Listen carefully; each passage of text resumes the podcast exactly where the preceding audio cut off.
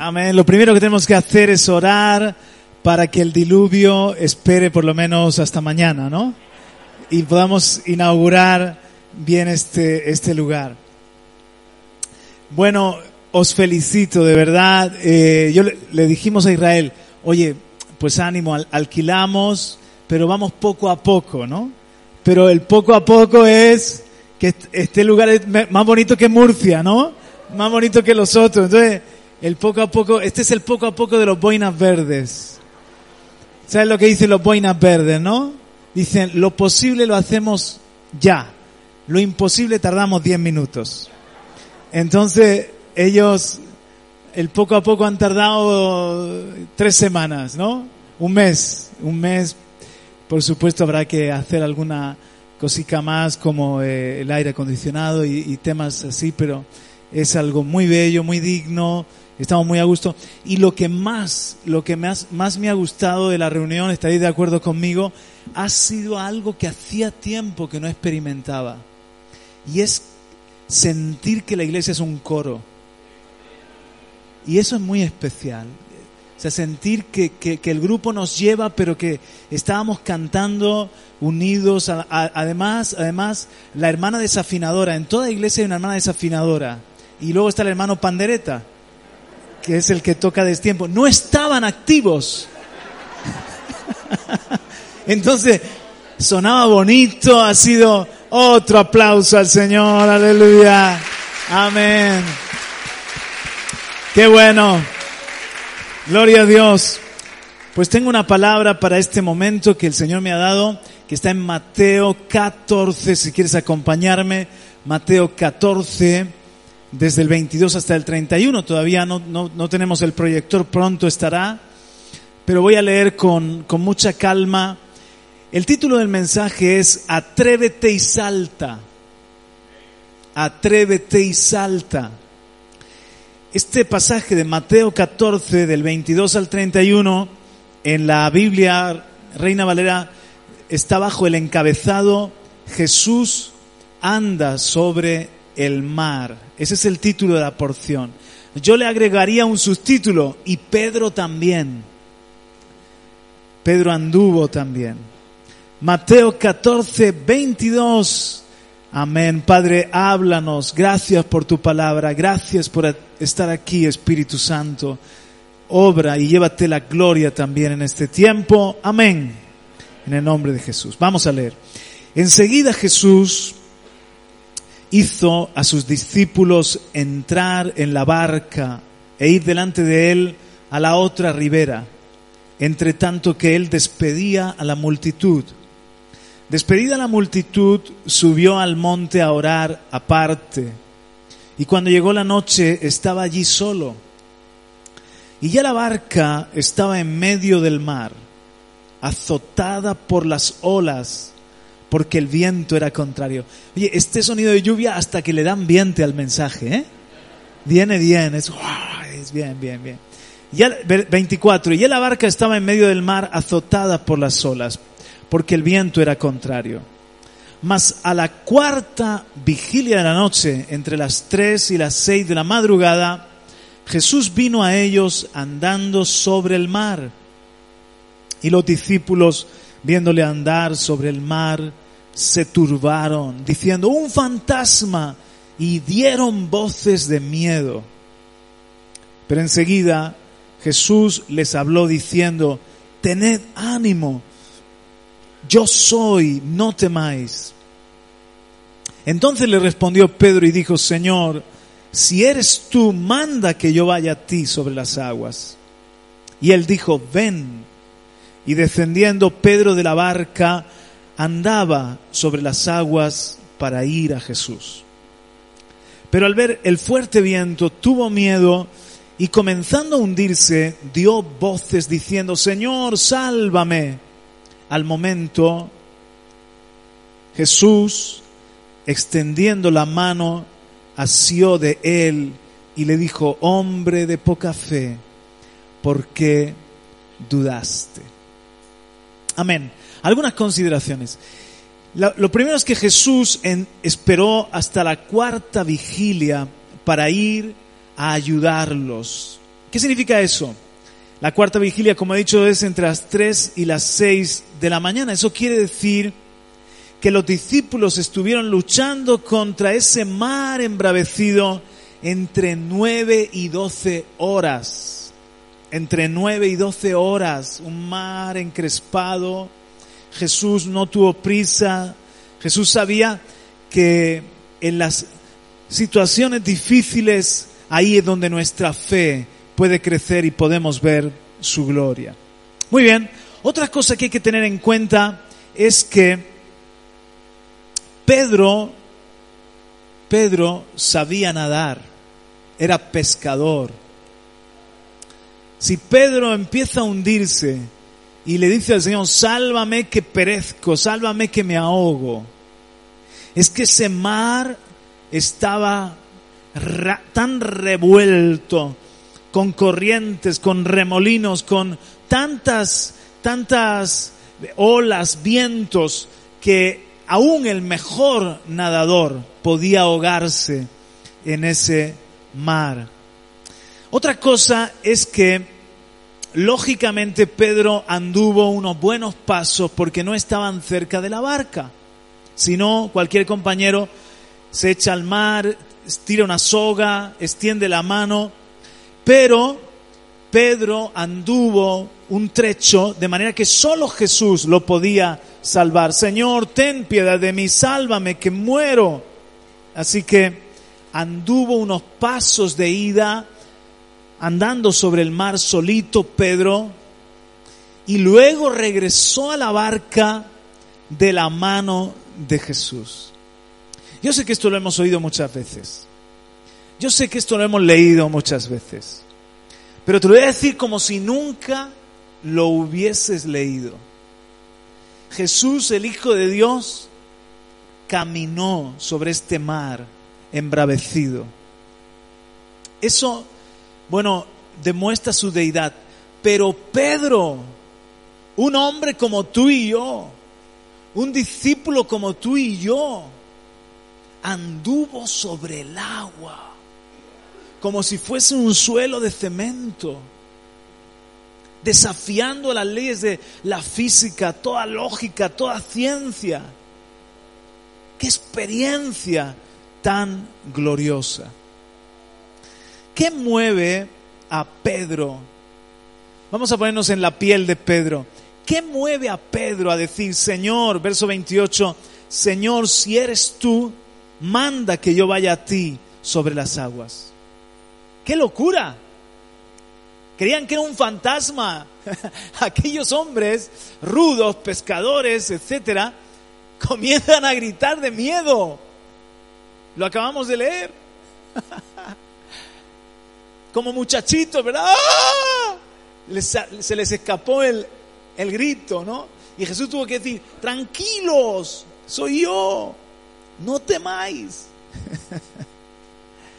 Y en ese momento, que creían que era un fantasma, ¿qué se le pasó por la cabeza a Pedro para decir, Señor, si de verdad eres tú, que yo también ande sobre las aguas, que yo también vaya a ti de esa forma sobrenatural? Según mi punto de vista, varias cosas, o tres cosas. Uno, Pedro quería comprobar que era de verdad Jesús y tal y como estaba el mar, tomó un riesgo para esta comprobación, ¿sí o no? Porque si Jesús lo salvó, pero si llega a ser un fantasma, una alucinación colectiva o cualquier cosa, allí hubiese terminado la historia de Pedro. El Evangelio hubiese sido diferente. Era Jesús o morir. Pero Pedro, en verdad, comprobó que era Jesús. Dos, quería, Pedro quería experimentar de nuevo el poder de Jesús. Ya había experimentado el poder de Jesús de, muchas formas.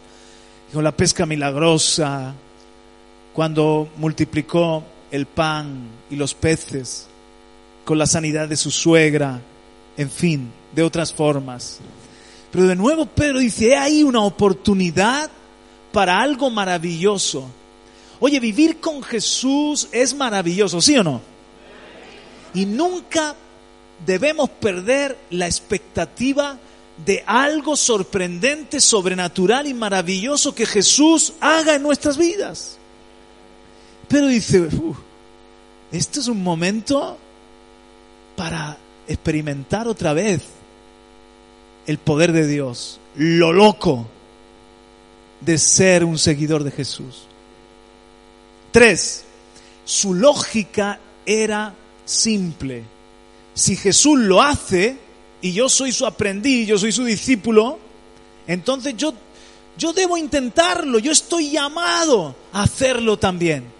Si esto se trata de ser seguidores, de ser discípulos, de ser aprendices, y Él lo está haciendo, yo he tenido discípulos pescadores, yo he enseñado a muchachitos a pescar.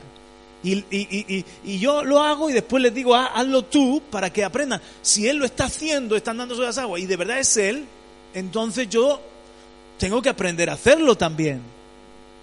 Entonces, creo que esto fue, estas tres cosas, lo que movió a Pedro. Comprobar que era Jesús, experimentar el poder de Jesús y ser un discípulo que haga lo mismo que Jesús. El título de mi mensaje después de estas consideraciones es este, Atrévete y salta. Quiero hablar primero acerca de la importancia del atrevimiento y luego la importancia de saltar. En esta historia aprendemos sobre la virtud de ponernos en situación de riesgo y perder nuestra amada seguridad por Jesús. Otra vez, en esta historia aprendemos sobre que ha- hay una virtud, hay una virtud pero que no todo el mundo la, la experimenta, ¿eh?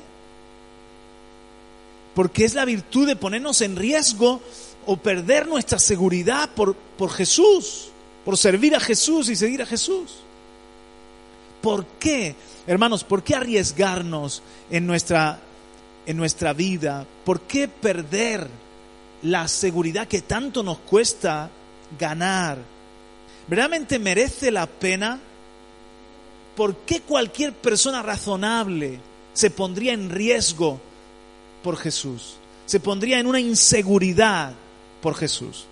Bueno, ahí va mi respuesta, que tiene que ver con el atrevimiento. Primero, por creer al Señor. Me explico. La fe sin obras es muerta. Y sin fe es imposible agradar a Dios. La fe debe ser accionada. Y eso implica riesgos.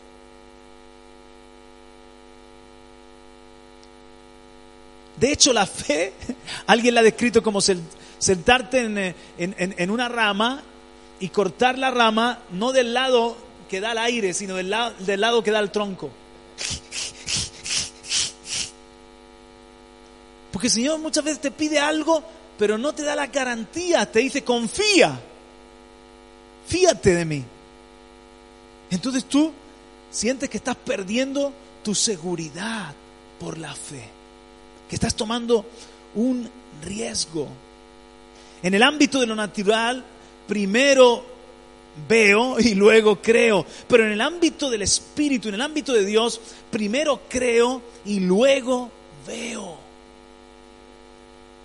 Entonces, mis hermanos, si no nos atrevemos, nuestra fe no crece. Si no tomamos riesgos, no accionamos la fe. Hay gente que no sale de su área de confort. Hay gente que no sale de su vida acomodada porque es dar un paso hacia el mar embravecido, es dar un paso hacia el vacío. Y quizás se pierden muchas cosas que eh, el Señor llegando al cielo a lo mejor les, va a decir, mira, he aquí todo lo que quería hacer contigo, pero no te has atrevido. No, te has atrevido a orar por un enfermo, no te has atrevido a predicarle a alguien, no te has atrevido a, obedecer este llamado, no te has atrevido a intentar, a intentar. Yo quería que usarte, dar una ofrenda, pero dijiste, pero ¿y si doy esa ofrenda para, para, por ejemplo, un necesitado? Entonces, no, no, en mis matemáticas no entra eso y no, no, no le damos la oportunidad al Señor de ver su gloria. Entonces, ¿por qué? ¿Por qué arriesgarnos? Porque debemos creer al Señor, debemos actuar por fe, debemos hacer algo loco de vez en cuando. De verdad. A mí esto me parece un poco loco, Israel.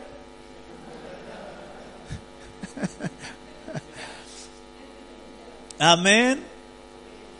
Muy bien. Otra, otra razón, por conocer más al Señor. Estas experiencias como lo de Pedro te permiten conocer a Jesús.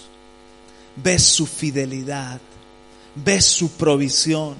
Cuando tomas un riesgo, te echas en los brazos de Jesús. No estoy hablando de, de hacer cosas, ¿cómo diría yo? Como en, en, vez de fe, presunción, ¿no? Como queriendo ser ahora tú la superestrella de la fe. No, no me estoy refiriendo de, de tonterías así, ¿no? Sino me estoy refiriendo cuando te esfuerzas por servir al Señor, por agradar al Señor, por ver el poder de Dios en tu propia vida, en tu propia familia, y das pasos que salen, salen de, tu área de seguridad o de, o de, o de tu control.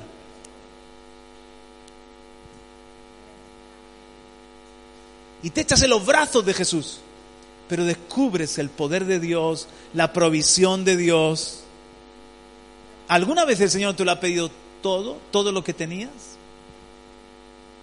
A mí me lo ha pedido en un par de veces. Y hemos visto el milagro de que Dios nos ha sostenido, de que Dios nos ha sustentado. Pero si no lo, si no, no te arriesgas, no te atreves. Amén. Para, para nosotros, por ejemplo, ir a Bolivia, dejar todo lo que era nuestro ministerio de años, dejarlo todo por, por seguir una palabra, seguir una instrucción e ir para, para allá y empezar de cero. Era muy loco, muy poco lógico, muy poco razonable, ¿no? Y era también un tomar un riesgo. Pero estábamos convencidos que era la voluntad de Dios, que es lo importante. Porque si te equivocas, pero tú estás haciéndolo creyendo que es la voluntad de Dios, el Señor Jesús se encarga. Señor, que, me hundo, yo te saco. Ojalá tuviese más valientes en mi ejército.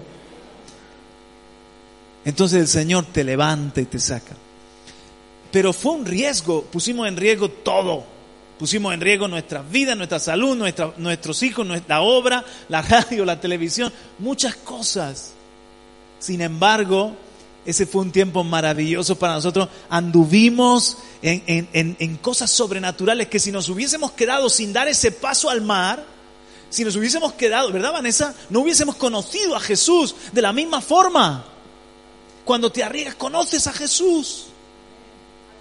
Tuvimos experiencias preciosas allí. De ver, la fidelidad de Dios, milagros de Dios, favor de Dios. Amén. Que podía contar, que me gustaría contar incluso para inspirar, para, para animar vuestra fe.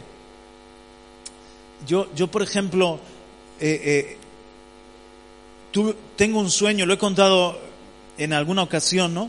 Y tengo un sueño donde en un sueño yo me veo predicándole el Evangelio a una chica con cáncer, con cáncer terminal, que se llamaba Dani. Y, y bueno, un sueño muy específico. Veo a la chica, eh, era como que le hablaban un tren, bla, bla, y me despierto, me sentía lleno del Espíritu Santo en el sueño hablándole de Jesús, y ella acepta a Jesús, me sentía lleno del Espíritu Santo, y digo, oye, qué sueño más bonito este. Esto ha sido un sueño precioso. Y el Señor me dice, pero este sueño no es para hacerte cosquillas, este sueño es una instrucción. Vete al oncológico y busca a Dani. Entonces, claro, yo creo que e, estabas tú ahí conmigo en ese tiempo, estabas en España tú, ¿verdad? Yo estaba solo en ese tiempo. Así que me arreglo, me voy al oncológico, me paro allí en el mostrador y digo, hola, vengo, vengo a, a ver a Dani. Dice, un chico, digo, no, no, una chica. ¿Una chica? Dice, mira, la única chica que tenemos aquí está abajo, está en la zona de, de personas terminales y se llama Daniela. Digo, ella es.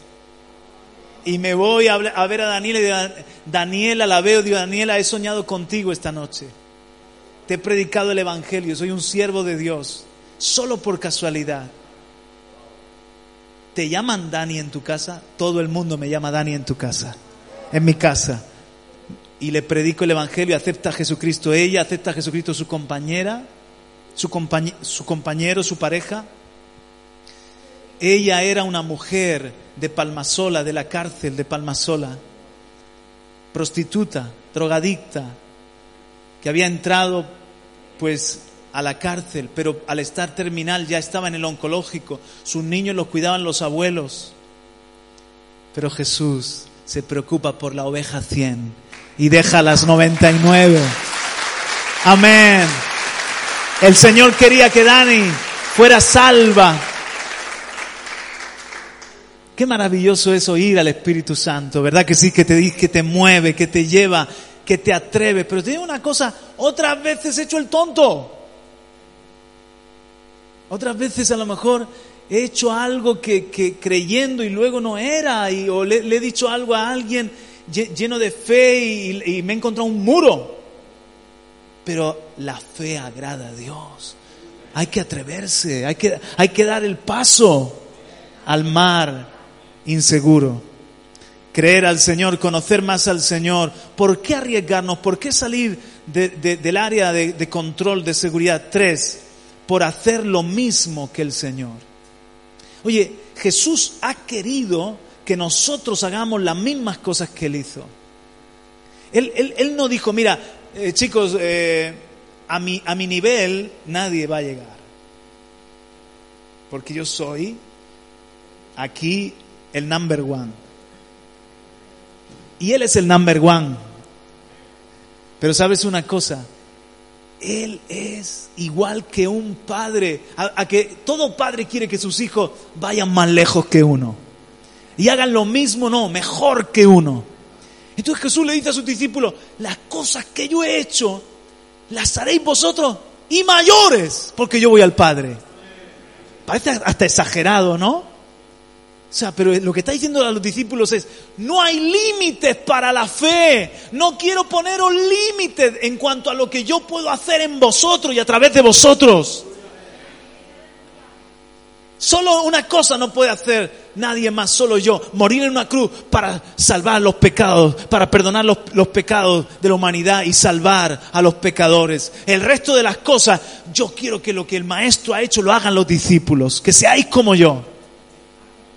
Amén. Entonces si Jesús anduvo, Pedro dice, yo también puedo y pudo. Y pudo. Entonces, pues en esa, en esa lógica, en esa lógica, ora por los enfermos cuando tengas oportunidad. Allí también en Bolivia se nos, se nos murió un muchacho. Yo la verdad es que casi siempre los funerales son de gente mayor que no suele orar para que el Señor la resucite, porque aún el Señor va y la resucita y dice, Ay, con lo bien que estaba. De verdad, qué necesidad había si ya vivido 70, 80 años y estaba de maravilla allí. Pero este muchacho tenía 20, ni 20, 17, 18 años, 17, 18 años, y él murió de, de en fin, de, de, de, cáncer fue. Entonces, yo le pedí a los padres con todo el respeto que me abrieran el féretro y oré con fe por el muchacho para que el Señor lo resucitaba. Y estaba lleno de expectación, creyendo que, que, se iba a levantar. Pero no se levantó. Y toda la familia me miraba así como diciendo, este medio loco, ¿no? Pero me, dio una paz el Señor, amén, es tu voluntad llevártelo, amén. Pero me dio una, una, un gozo el Señor en el sentido de que, de que la fe le agrada y cualquier día se nos levanta un muerto. Dime si en España no necesitamos ver a muertos levantarse, a ciegos ver, ¿verdad? A paralíticos andar. Entonces hay que atreverse, hay que atreverse, hay que intentar hacer lo mismo que el Señor, lo mismo que el Señor. Y bueno, yo, yo, yo recuerdo algunas experiencias que, que, he dicho, sí, sí que se puede, cuando el Señor está en el asunto. Una vez iba para los carnavales de Águila y yo llevaba, eh, ya no era pastor allí, era, era Tony y Ramón, y, pero llevaba una palabra y, coincidía con días de carnaval. Estaba televisión española cubriendo el evento, todo montado a lo grande, el gran día, y yo iba para allá, pero llevaba la palabra de Elías en el Carmelo. Y cuando iba en el coche, cuando iba en el coche, de repente tengo una visión, iba orando por, por la administración y tengo una visión de una nube. Entonces ese día estaba bien despejado en Águilas, te lo aseguro, y estaba la gente tan despejado estaba que la gente, eh, Águila se llena, aparcó los coches en la rambla. Y me puse a orar en plan Elías, en modo Elías. Creo que hoy no lo haría, creo que era un poco destructivo en aquel tiempo, ¿sabes? Pero me puse a orar en plan Elías, Señor, arruina esa fiesta de la carne, carne para Baal, no arruina. Yo me puse, yo no sé cómo me puse a orar, pero yo pedí que se abriera el cielo y cayera allí el diluvio universal. ¿Y tú venías conmigo ese día? No. Y... Oye, alguna vez me acompaña, que lo sepas. Entonces, para colmo, para colmo, es que la palabra, es que la palabra te da una inyección de fe, ¿sí o no? Para colmo me pongo allí a predicar de esto y me pongo a decir, y en el nombre de Jesús se abre el cielo y cae, y de repente se encapotó el cielo allí en Águila, y no llovió, granizó. Y el agua de la rambla le llegaba a los coches por la ventanilla de cómo venía la, la, Rambla, televisión española se tuvo que ir, bueno, bueno, aquello fue que luego diciendo, Señor, no, ya, ya, va, ya. ¿Sabes cómo volví yo a, Murcia?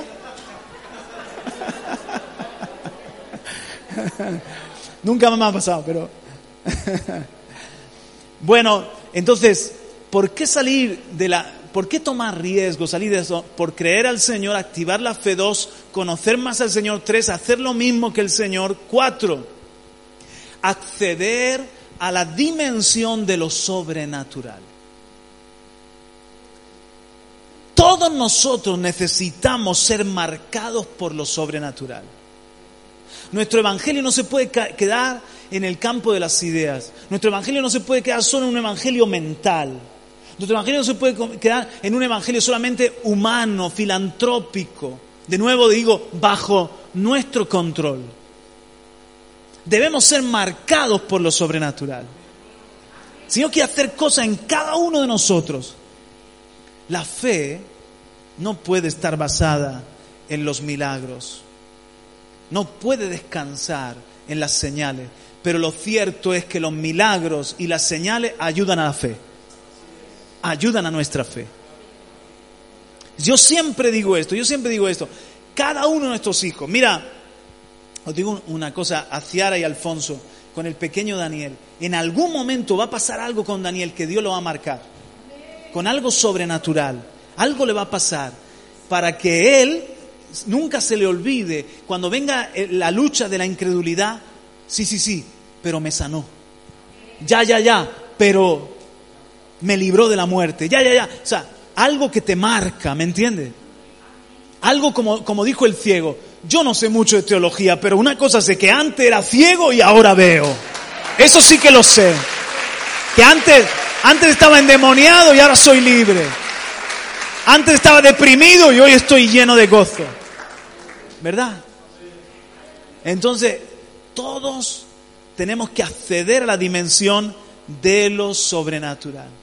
Por ejemplo, en mi caso, por ejemplo, sanó mi vista sin necesidad de ir al oculista o a, esas cirugías de, la visión. Qué maravilloso. Una vez estaba yo al poquito tiempo convertido, te lo cuento, y, era una clase eh, de estas que libres que en medio del instituto, ya como digo, era convertido y me fui tenía un hambre del Señor impresionante, me fui a casa, aprovechando esa hora libre, y me fui a casa a orar. Mis padres estaban trabajando, mis hermanos estaban en el colegio, estaba solo en casa, era invierno, y, llegué a orar, la casa estaba helada, con la humedad de la huerta allí en la alcantarilla, y yo iba con, en aquel tiempo se llamaban mucho los plumas, ¿os acordáis de los plumas? los chaquetones esos de pluma, y yo me puse a orar. Estaba en el comedor, nunca se me olvida, alzando mis manos, yo me ponía cintas ahí a Marco barriendo, me ponía una musiquita y estaba allí orando, adorando, y empecé a pedirle al Señor, tócame Señor, tócame Señor, necesito tu toque en este día, tu toque en este día. De repente me tocó en el pecho pero lo impresionante no fue que me tocó en el pecho, es que cuando yo miré, el, el plumas estaba hundido como un dedo, literalmente. Y cuando vi eso, me caí para atrás yo solo, lleno del Espíritu Santo. Ese toque marcó mi, mi, mi joven fe. Entonces yo ya había creído, pero la verdad, la verdad es que estas cosas ayudan a tu fe, ¿sí o no?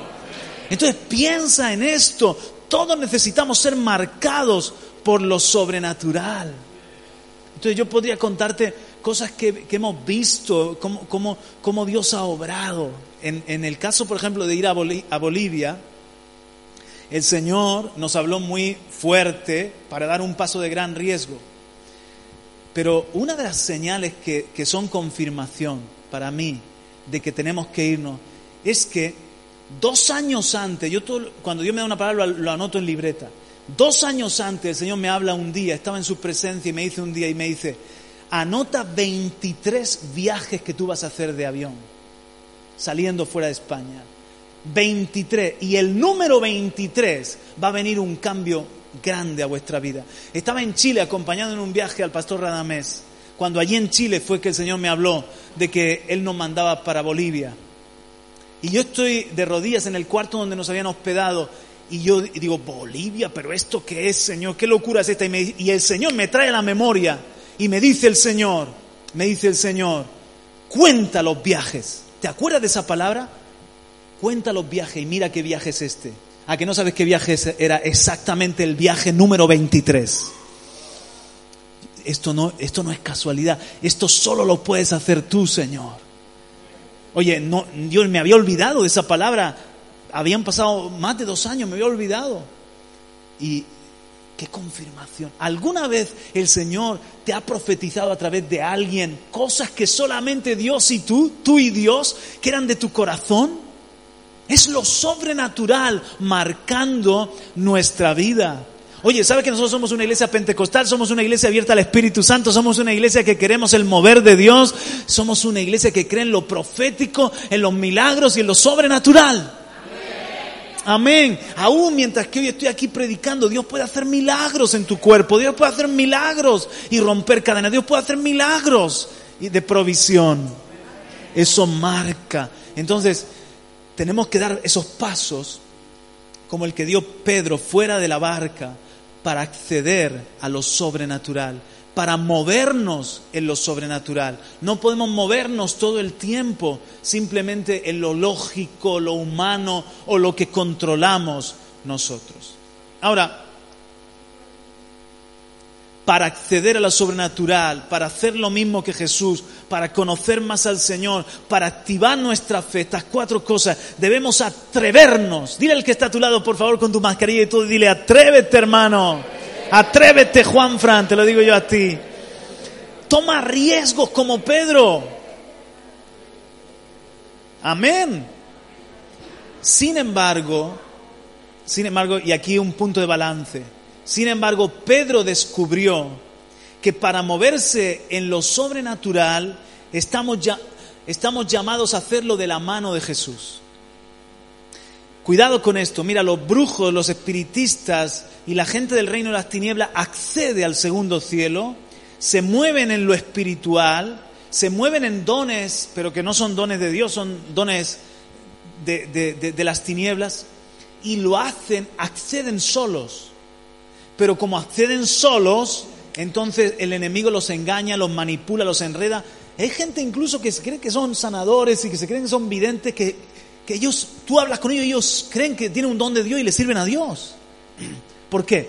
Porque han accedido a lo sobrenatural, pero no de la mano de Jesús. Entonces Pedro descubrió que para moverse en lo sobrenatural no estamos llamados a hacerlo solos, sino de la mano de Jesús, por la palabra de Jesús. Primer paseo, Jesús le dijo, ven, y en esa palabra anduvo segundo paseo de vuelta a la barca, de la manito de Jesús. No te puedes soltar del Espíritu Santo. Y mira, te lo voy a ilustrar con una película, yo no sé si esta película tiene mucho tiempo, se llama la película Jumper, ¿la conocéis? Jumper, ¿cómo es en Argentina? ¿Salto? No. En Argentina es salto, que lo sepa.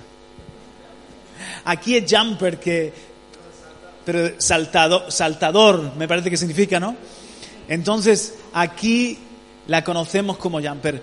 Es una película de 2008 basada en la novela homónima de Stephen Gould, dirigida por Doug Liman, protagonizada por Hayden Christensen, Jamie Bell, Rachel Bell, Bilson y Samuel L. Jackson. Es una película que nos muestra la habilidad, ojo, sobrenatural para dar saltos a otros lugares. Además, los, los jumpers pueden teletransportar a los que agarran de la mano o a los que abrazan. Es una película que la trama está en que a los que son saltadores los atan con cables eléctricos y ya no pueden saltar. Pues igual, igual es, y ahora ya entro en la segunda parte de mi mensaje, el título es Atrévete y salta. Ahora voy a hablar un poco de saltar. Igual es en lo espiritual. El único jumper es Jesús. El único que puede andar sobre las aguas, el único que puede hacer milagros. Nosotros no tenemos el poder, el poder del Espíritu Santo. Pero agarrados de Jesús podemos dar saltos sobrenaturales, podemos movernos en la dimensión del poder de Dios. Amén. Entonces Pedro se convirtió en un saltador. Ese salto a las, de la barca, porque indudablemente tuvo que saltar al agua. Ese salto no fue, el no fue ni el primero ni el último. Pedro se convirtió en un saltador.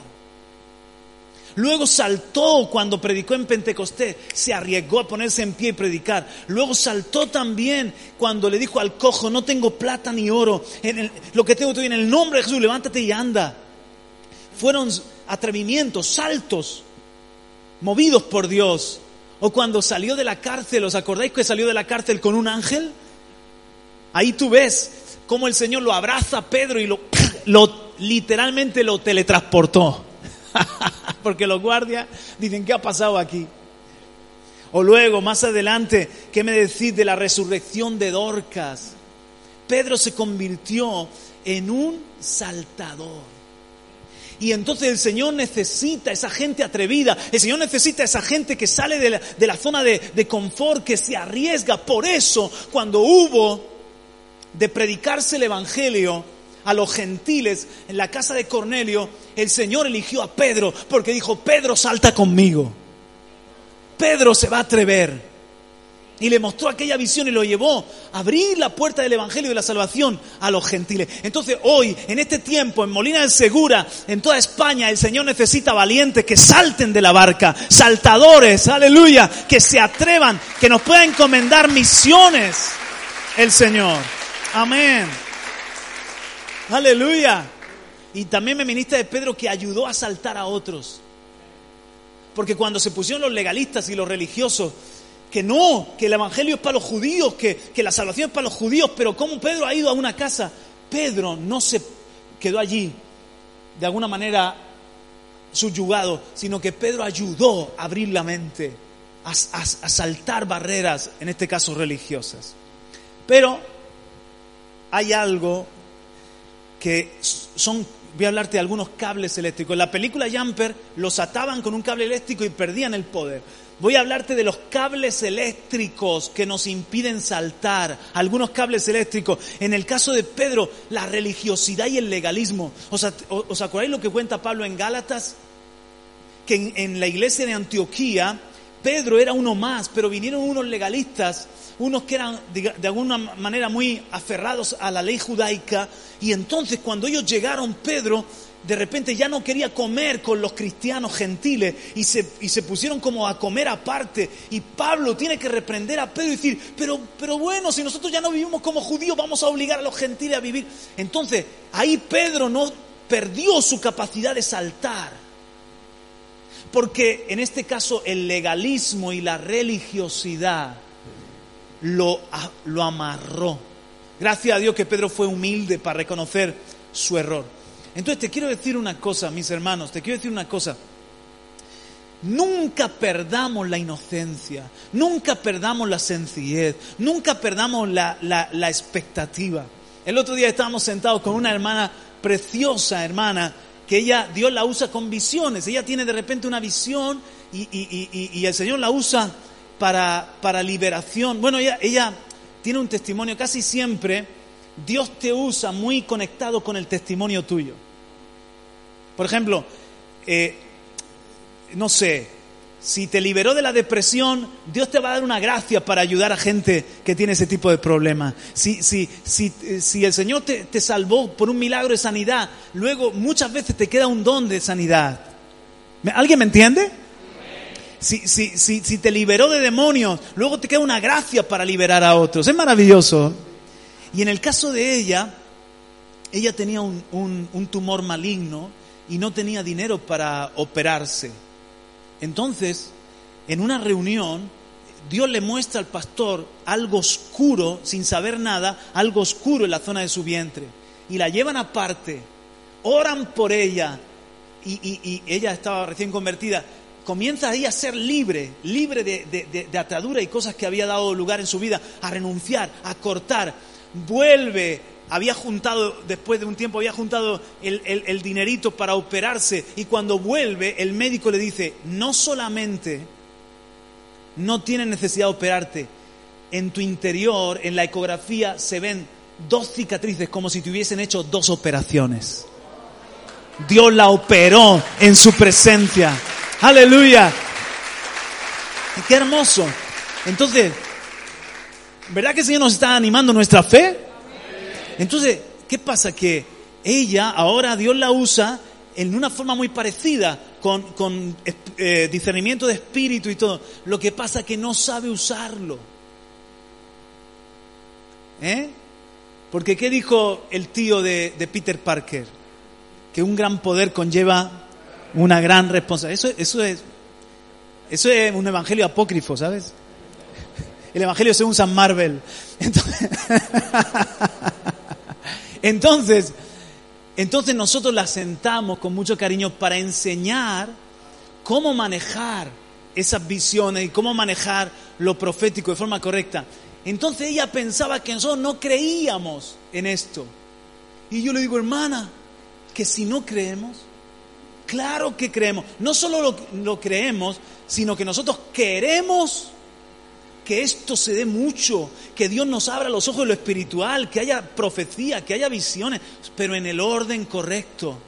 Y yo le enseñé esto mismo, mira, si tú incurs, haces una incursión en, en lo espiritual por tu cuenta, en una forma incorrecta, y sin velo, porque el velo de las mujeres, las mujeres no tienen por qué llevar velo, pero el velo de las mujeres es su cobertura. Y las mujeres, igual que los hombres también, cuidado, tienen que aprender a moverse con velo, que es con cobertura. Por ejemplo, Dios usa a mi mujer, pero ella cuando se para a predicar, a, presidir, a profetizar, a llevar la alabanza, ella, aunque tú no lo veas, lleva un velo. Tú no lo ves, pero los demonios lo ven.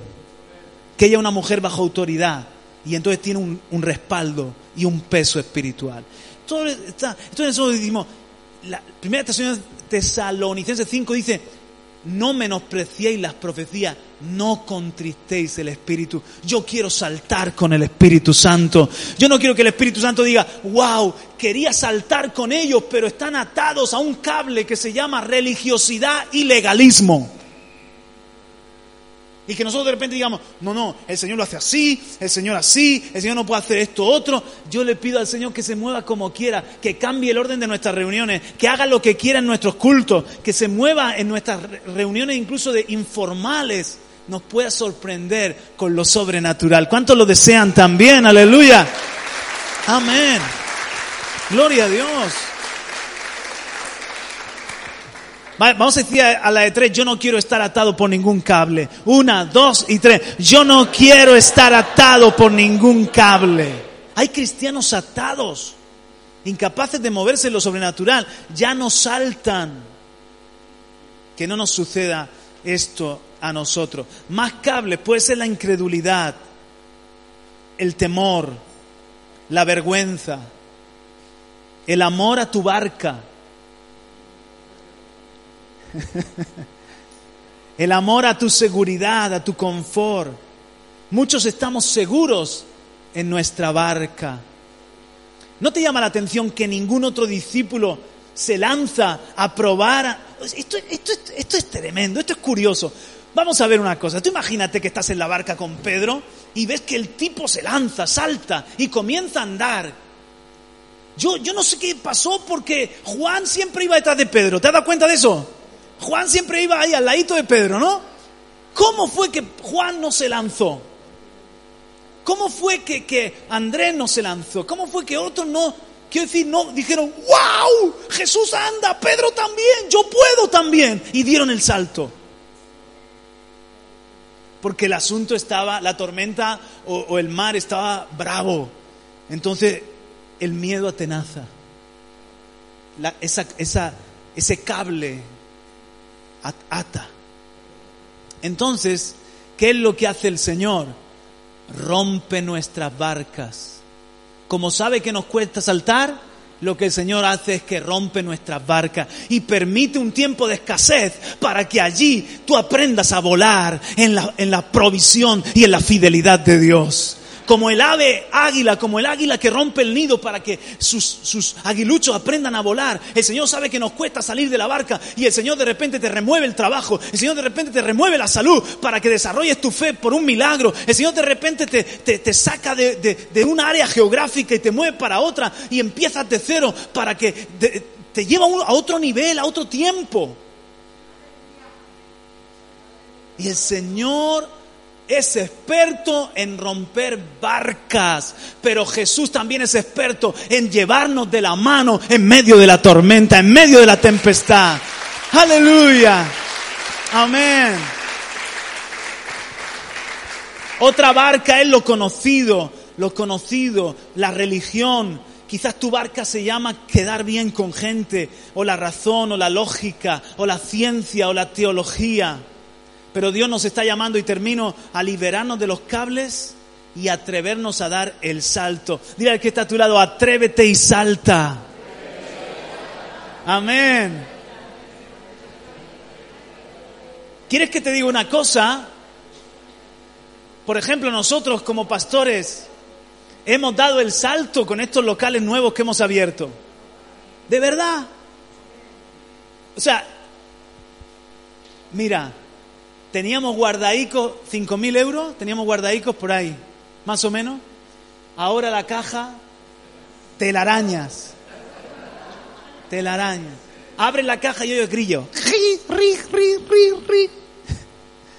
Pero hemos tomado un riesgo para que el Evangelio llegue a Molina, Alcantarilla, a la Vega Baja, a Vera, al norte de, de Granada, a la Cartuja.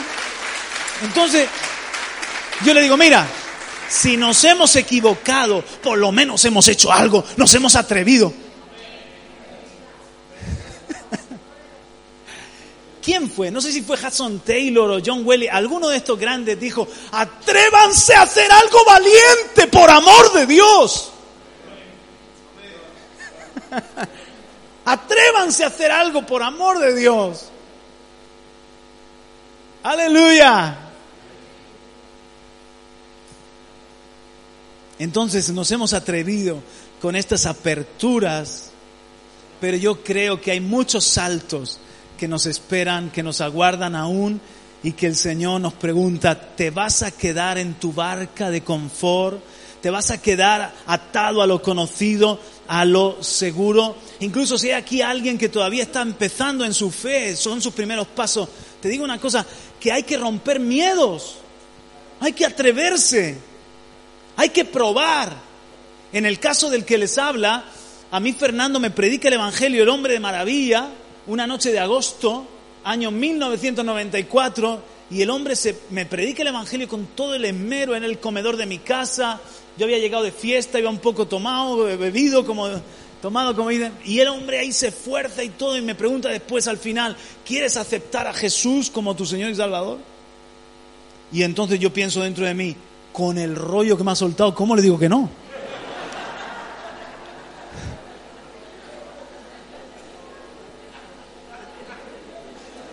Que no, que no tenía yo la cara dura de un primo mío, un primo mío que le predico yo el Evangelio todo apasionado y le digo, Jesús te ama, ¿vale? ¿Tú quieres ir al cielo? Le digo, ¿tú quieres ir al cielo? Pues claro. Me dice. Quieres al Señor en tu vida? Pues bueno. Digo, pero tienes que arrepentirte de tus pecados y cambiar. Ah, no, entonces no. y yo, mi gozo en un pozo, ¿no? Pero, pero de repente yo dije, he probado con la noche, con las drogas, con la religión, he conocido filosofía, he conocido algo de política en mi búsqueda, en mi inquietud, he probado eh, tantas cosas, ¿por qué no probar con esto? Al fin y al cabo, ¿qué pierdo? Acepté a Jesucristo y no he perdido nada, lo he ganado todo. Por eso prueba, prueba, prueba. Aleluya. Oye, me viene un pensamiento cuando estábamos adorando allí, ha habido un momento que de repente he pensado en la gente de Molina que no conoce nada de lo que hacemos aquí y del amor que tenemos en nuestro interior y de repente digo, la que se están perdiendo. Si ellos supieran qué es esto tan esto es tan rico y tan maravilloso lo, lo, que se están perdiendo. No te pierdas lo mejor. El diablo vino a matar, robar y destruir. Jesucristo ha venido a darnos vida y vida en abundancia. Aleluya. Entonces, te animo te animo a dar el paso, a saltar, atrévete y salta. Yo quiero hacer un llamado a, que vengamos al frente con mascarilla, pues para estar protegido. Yo me la pongo si queréis también, pero os hago un llamado. Todo el que quiera como dar el salto a lo sobrenatural. Hay una canción que vamos a cantar y, y te animo, si tú Oye, hace, hace un montón, yo creo que no he hecho un llamado desde el comienzo de la pandemia pero lo voy a hacer hoy, en el nombre de Jesús. No hay ningún policía por aquí, no. Bueno, entonces, quiero decirte una cosa, al venir, estás diciéndole al Señor, yo salto, yo quiero atreverme, Señor, yo quiero lo sobrenatural, Señor. Entonces, mientras que cantamos, tú puedes, yo sé que vamos a quitar la silla, va a ser algo como simbólico, pero por favor, Dale tu atención un momentito más al Señor.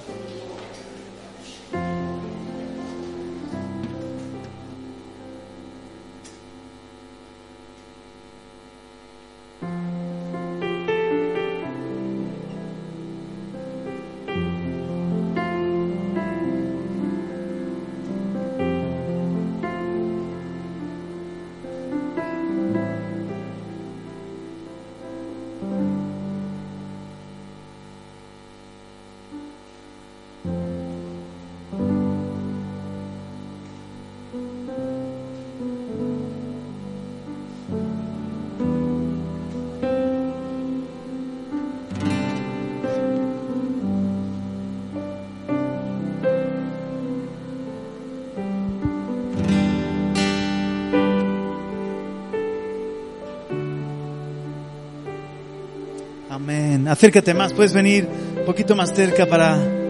Qué bonito, estamos dando el salto, Señor, tú lo sabes, por la fe. Estamos creyendo, te estamos atreviéndonos. Adórale, adórale.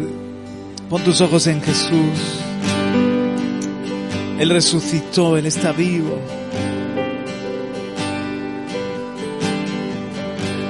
Ángeles del cielo vengan a cantar. Se escuchan sus voces en este lugar.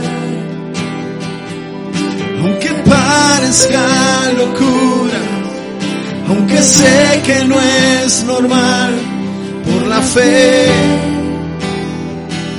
sucederá. Cosas invisibles que nadie ha tocado, sonidos del cielo que nadie ha escuchado. cosas que no son normales, cosas sobrenaturales, por la fe sucederá.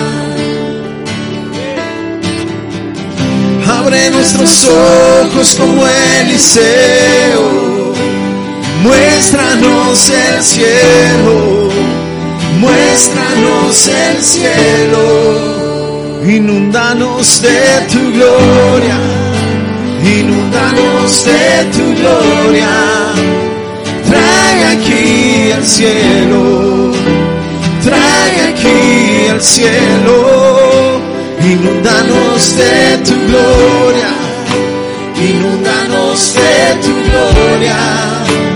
Trae aquí el cielo, trae aquí el cielo. Ángeles del cielo vengan a cantar. Sí, Señor. Se escuchen sus voces en este lugar aunque parezca locura, aunque sé que no es normal, por la fe sucederá. Cosas invisibles que nadie ha tocado. Sonidos del cielo que nadie cosas que no son normales, cosas sobrenaturales, por la fe sucederá. Oh, abre nuestros ojos como Eliseo, muéstranos el cielo, muéstranos el cielo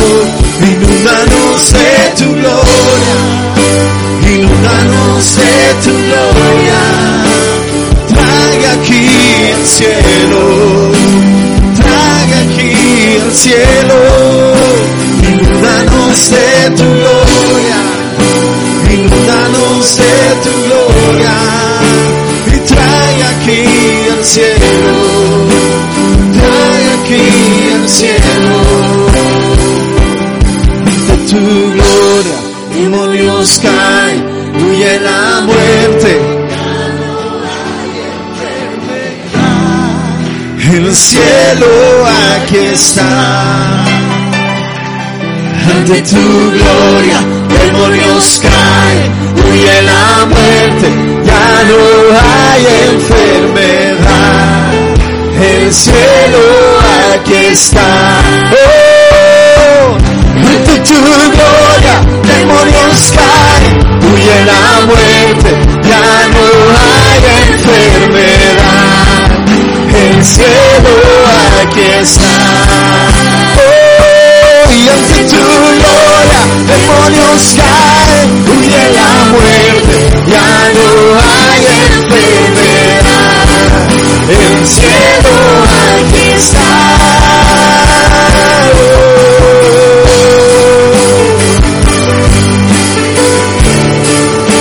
cielo aquí está. Díselo, inúndanos de tu gloria. Inúndanos de tu gloria. Inúndanos de tu gloria. Que traiga aquí el cielo. Trae aquí el cielo. Inúndanos de tu gloria. Inúndanos de tu gloria trae aquí el cielo,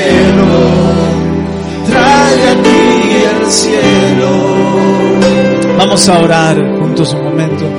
Yo voy a orar, estate concentrado para hacer tuya esta oración que representa una respuesta ante la palabra. Señor, queremos decirte juntos gracias por hablarnos, Gracias por lo que Pedro hizo, por ese salto de fe, por ese atreverse. Nos ha ministrado, nos ha inspirado en este día. Y nosotros también queremos atrevernos, Señor. Te pido que si hay alguien aquí que está empezando, está comenzando en su fe, que sea valiente para seguirte. Te pido que cada uno de nosotros seamos esa clase de gente que tú puedes usar porque no estamos atados a la barca, porque no estamos atados con esos cables invisibles, sino que hemos aprendido a vivir por fe, a tomar riesgos. Y ahora aprovechamos este momento en tu presencia para pedirte que nos llenes del Espíritu Santo, Señor. Que nos llenes, que nos fortalezcas. Tú sabes cuántas luchas en estos tiempos de pandemia. Llévate el temor, llévate la muerte, fuera la enfermedad, fuera la ansiedad, fuera toda tristeza. Señor, enjuga las lágrimas, consuela. Por favor, Padre, tócanos ahora. Levantamos arriba las manos para de alguna manera recibir por la fe tu toque sanador. Sana, Señor, sana la vista, la visión, sana, Señor, todo en, en nuestro, en nuestros órganos, lo que está enfermo, huesos, tendones, aún, Señor, en nuestra boca, en nuestra tensión arterial. Haz milagros, Señor, de libertad. Reprendemos en el nombre de Jesús todo espíritu que haya venido a traer desánimo, incredulidad, monotonía. No se puede. Esas voces mentirosas.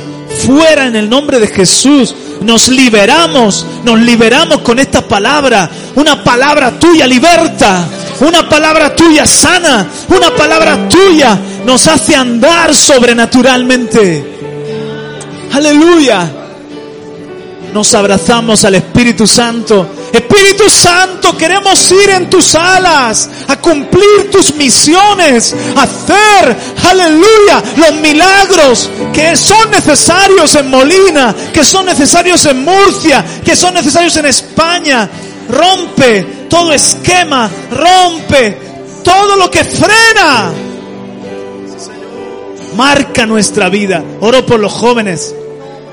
Márcalos con milagros, con cosas sobrenaturales, para que ellos mismos descubran que esto no es fantasía, esto no es palabrería, esto no es ilusiones, este es el poder de Jesucristo. El Evangelio es poder de Dios para salvación, para sanidad, para victoria. Gracias porque no has cambiado. Te queremos ver, queremos ver tu gloria, Señor. Tú dijiste que le diríamos al monte, quítate, y en el mar échate y nos obedecería, que nada es imposible para el que cree, nada es imposible para el que cree, porque para nuestro Dios todo es posible. Ahora mismo, Señor, ensancha nuestra fe, la frontera de nuestra fe, los límites de nuestra fe. Haz crecer, Señor, nuestra dimensión de milagros y señales y prodigios. Muchas gracias por esta iglesia que tú has abierto que sea casa de Dios y puerta del cielo, lugar de maravilla, lugar de milagros. Padre, haz milagros en esta hora para confirmar esta palabra que nos has hablado hoy. Muchas gracias. Que nada quede de tinieblas en pie, que toda tiniebla huya. Inundanos de tu gloria, inundanos de tu gloria trae aquí al cielo, trae aquí al cielo, inundanos de tu gloria, inundanos de tu gloria, díselo, trae aquí al cielo, trae aquí al cielo, ante tu gloria, demonios caen, huye la muerte, ya no hay enfermedad. Oh, el cielo aquí está. Oh, ante tu gloria, demonios caen, huye la muerte, ya no hay enfermedad. cielo aquí está. Y ante tu gloria demonios caen, huye la muerte, ya no hay enfermedad. El cielo aquí está. Y ante tu gloria demonios caen, huye la muerte, ya no hay enfermedad. El cielo aquí está. Ciara. Y Yamila también. Ven Yamila y Ciara. Ven aquí, por favor. Padre, pongo manos sobre tu sierva, Ciara, que ha tenido, Señor, esos ataques en, en- en su sistema nervioso, eh, en su cerebro, de perder el sentido. Que nunca más haya un solo ataque de este tipo. Nunca más, nunca más. Restaura perfectamente su cerebro. Restaura perfectamente los circuitos, todo lo que tú ves, Señor. Tú llevaste una corona de espina para sanar a Ciara. Nunca más. En el nombre de Jesucristo, Ciara se sana por las llagas de Cristo. Amén, amén, amén. Oramos por Yamila como si fuese Javier. Amén. Porque una sola carne son. Ya no más dos, son uno. Así que no podemos orar ahora por Javier, pero al, al poner manos sobre Yamila estamos orando por Javier. Sé sano Javier en el nombre de Jesús. Salud en tus huesos. Salud en tus huesos. Toda célula enferma se vuelve sana. Como Jesús maldijo la higuera, maldecimos esta enfermedad. No prosperará en el cuerpo de Javier. Para que se sepa que hay un Dios en Israel. Sé sano, Javier. Jesucristo te sana en el nombre de Jesús. Amén. Dale otro aplauso al Señor. Aleluya. Gloria a Dios. Amén. Qué hermoso momento, ¿verdad que sí? Qué hermoso momento. Gloria a Dios. Hemos hecho bien en venir. Seguimos adelante, seguimos adelante. Seguimos tomando riesgos. ¿Verdad que sí? Eh, ya me miran con cara rara Vanessa y Jonathan. No, no, no voy a decir nada. ya, ya. Vamos a ver si nos recuperamos. nos damos el codo con alguien.